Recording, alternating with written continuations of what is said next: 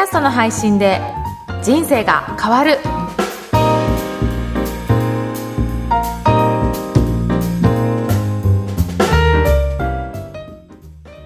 こんにちは、小ラボの岡田です。こんにちは上田です岡田さん今日もよろしくお願いしますよろしくお願いします。今日はどんなテーマでいきますか？はい、今日はですね、はい Google がポッドキャストの検索可能にしたというニュースをお伝えしたいなと思ってます。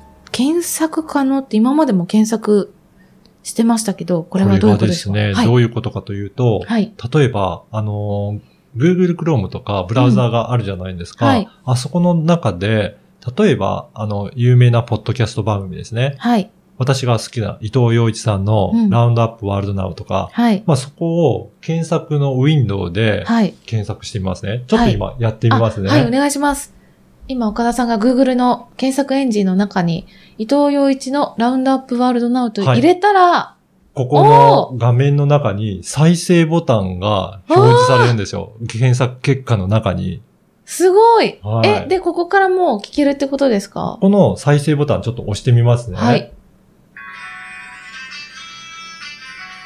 ちょっと聞こえるかもしれませんが、はいい、きなりこのブラウザー上から音声が再生できるんですよ。すごい、はポッドキャストのページに行かなくても、そうなんですよ検索エンジンからそのままもい。はい。これ左の上見ていただくとわかるんですが、はい Google Podcast ってなってると思うんですね。う、本あ当の、だ。昨年、ねはい2018年からリリースされた、はい Google Podcast の機能をおそらく使ってると思うんですが、へーそれがブラウザー上にも反映されていて、はいもう Google Podcast で聞ける番組がここでも再生できると。検索結果にも載ってくるという風になってきてるんですよね。えー、すごい。ね、すごいですよね。はい。だからそうやって検索していくと、はい自分のポッドキャスト番組がはい。再生される可能性があるんですね。そうですうんね。ちなみに私の番組、この番組も検索してみたんですけど、はいはいはいこの番組はまだこの再生バーのところにはちょっと表示はされなかったんですが、なるほど。結構著名な番組を検索すると、はいえー表示される場合が多いですね。あえ、じゃあちょっと、うんうん私たまに聞いてるのが、はい。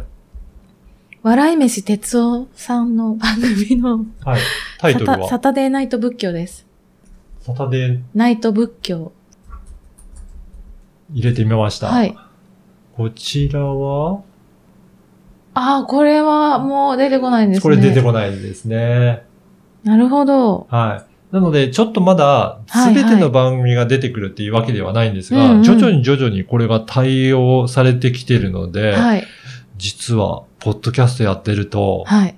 検索した時にも自分の番組が表示されて、そこから聞かれるチャンスが出てくるんじゃないかということで。これもすい。ごい可能性が広がってきますよね。めちゃくちゃいいですね。検索しただけでポッドキャスト聞けるんですもんね。そうなんですよ。普通に本当に、うん。あの検索エンジンに今日の天気って入れるみたいに、そうそうそう。自分の番組を入れ 入れて、はい。入れればいいんですもんね。まあ、そのうちね、エピソードのタイトルとかね、今回こういうので発信したっていうのがあれば、そこのエピソードが引っかかってきてそのまま聞けるようになるかもしれませんから、はい。あの、やっぱりその説明文とかタイトルにはいしっかりと入れておくって、うんキーワードを入れておくっていうのは大切なのかなっていうふうに思いますよね。そうですうんね。、そうするとこういった感じで、はい Google もちゃんとね、拾ってくれて、はいそれでここから音声もそのまま再生できるっていうような状態になるかと思いますので、ぜひこれは活用していただいて、はいポッドキャストを配信して、うん。ご自身のコンテンツの一つとしてやっていければいいんじゃないかなと思います。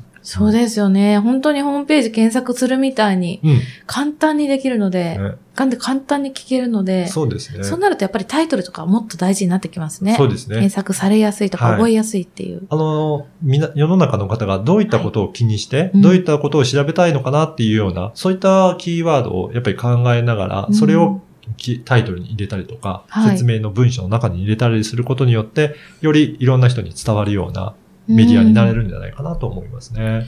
そうですね。わあ、これはすごいなんか可能性を今感じて、はいめちゃくちゃワクワクしました。はい。ね、はいぜひ今後の動向にもチェックしていただければなというふうに思います。また何かね、進展があれば、これもご報告したいと思ってます。はい。はいよろしくお願いします。それでは今日は Google ポッドキャストを検索可能についてお伝えいたしました。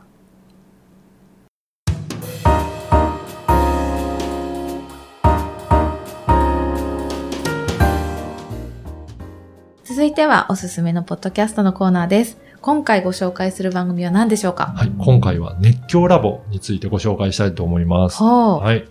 こちらは、えー、恋ラボからプロデュースした番組で、恋ラボから発信してるんですが、ちょっと続いてね、恋ラボからもどんどんどんどん新しい番組が始まっています。本当ですね。はい。今何番組ぐらいあるんですか、これもう30以上にはなってると思うんですが、毎月毎月新しい番組が配信。昭和さんが、いろんな方、ゲストにお招きして、はい。その方が熱狂していることについて、ちょっとインタビューされてるんですよね。はい。うん、高橋昭和さん。すごい印象的なねお。名前ですね。はい、そうですよね。で、その、ね、高橋さんが、やっぱりいろいろな方、あの、その業界のことを深掘りしたりとか、その方がどうしてそういったことを取り組むようになったのか、で、今後どういうふうにしたいのかっていうことを、過去から未来についてずっと掘り下げながらインタビューしてるっていう番組なので、いろんな専門家のお話も聞けたりとか、うん。どういったことを皆さん熱狂してう、ん。それでビジネスにしているのかっていうこともお話が伺えるのでうん、すごくビジネスとしても参考になる、えーポッドキャスト番組かなというふうに思いますね。うん。高橋さんはな、どんな方なんですか？高橋さんは、はいゴルフの、はいえっと、室内ゴルフ練習場、はいそれを経営されてる方なんですよね。ああ、はいなるほど。へえ。まあ、あの、お仕事とは直接は関係ないですが、はいそういったこと、えー熱中されている方を、まあ、うん。ピックアップして、いろいろ紹介されてるということですね。うーん。やっぱりこういうふうに、あの、ゲストをお呼びし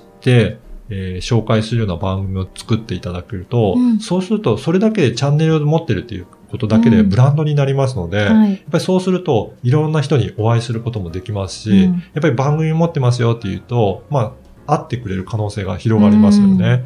それでいろいろビジネスにも、まあ直接ではないにしても間接的にはどんどんどんどん交流が広がって人脈も広がっていく。まあそういった活用の仕方もポッドキャストはあるのかなというふうに思いますね。